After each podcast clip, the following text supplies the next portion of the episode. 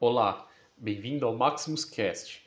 Meu nome é André e neste episódio vamos abordar passo a passo de como dimensionar o SESMIT. Bom, o primeiro passo é saber qual é a atividade principal da empresa e se esta, e se esta é a de maior risco. Se houver uma atividade secundária de maior risco e nela estiverem expostos mais de 50% dos colaboradores, esta deve ser considerada para o dimensionamento, conforme o item 422 da NR4. Para saber o grau de risco da atividade que será usada no dimensionamento, basta encontrá-la no quadro 1 da NR4. O segundo passo é saber quantos colaboradores ativos tem na empresa, contando os prestadores de serviços, pois estes também entram no cálculo, conforme item 4.5. Sabendo o grau de risco da atividade e o número de funcionários, devemos ir até o quadro 2 da NR4. Nas linhas do quadro 2 tem os graus de risco e nas colunas o número de funcionários. Ver em qual célula e linha encontra a coluna correspondente. Terceiro passo: ver se no rodapé do quadro 2 tem algo mais a ser considerado. Quarto e último passo, ler toda a NR4 para ver se tem algum item específico que se enquadra na empresa e que possa alterar o dimensionamento realizado.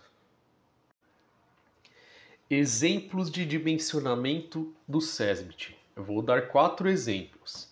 Então, exemplo 1. Uma empresa com 1.500 funcionários, cuja atividade tem mais de 50% de seus colaboradores em grau de risco 3, vai precisar, de acordo com o quadro 2 da NR4, de quatro técnicos de segurança, um engenheiro de segurança, um auxiliar de enfermagem e um médico tra do trabalho, todos em tempo integral.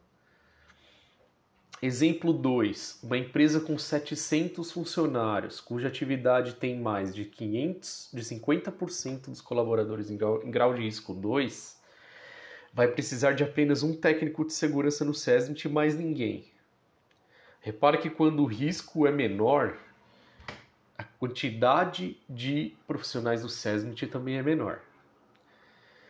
Exemplo 3. Um hospital com 900 funcionários esta atividade é de risco 3, sendo assim vai precisar de três técnicos de segurança, um engenheiro de segurança em tempo parcial, conforme o rodapé do, do quadro 2, um médico do trabalho também em tempo parcial. Além disso, neste rodapé também diz que o hospital, essa atividade com mais de 500 funcionários, precisa também de um enfermeiro do trabalho no SESMIT em tempo integral. Exemplo 4.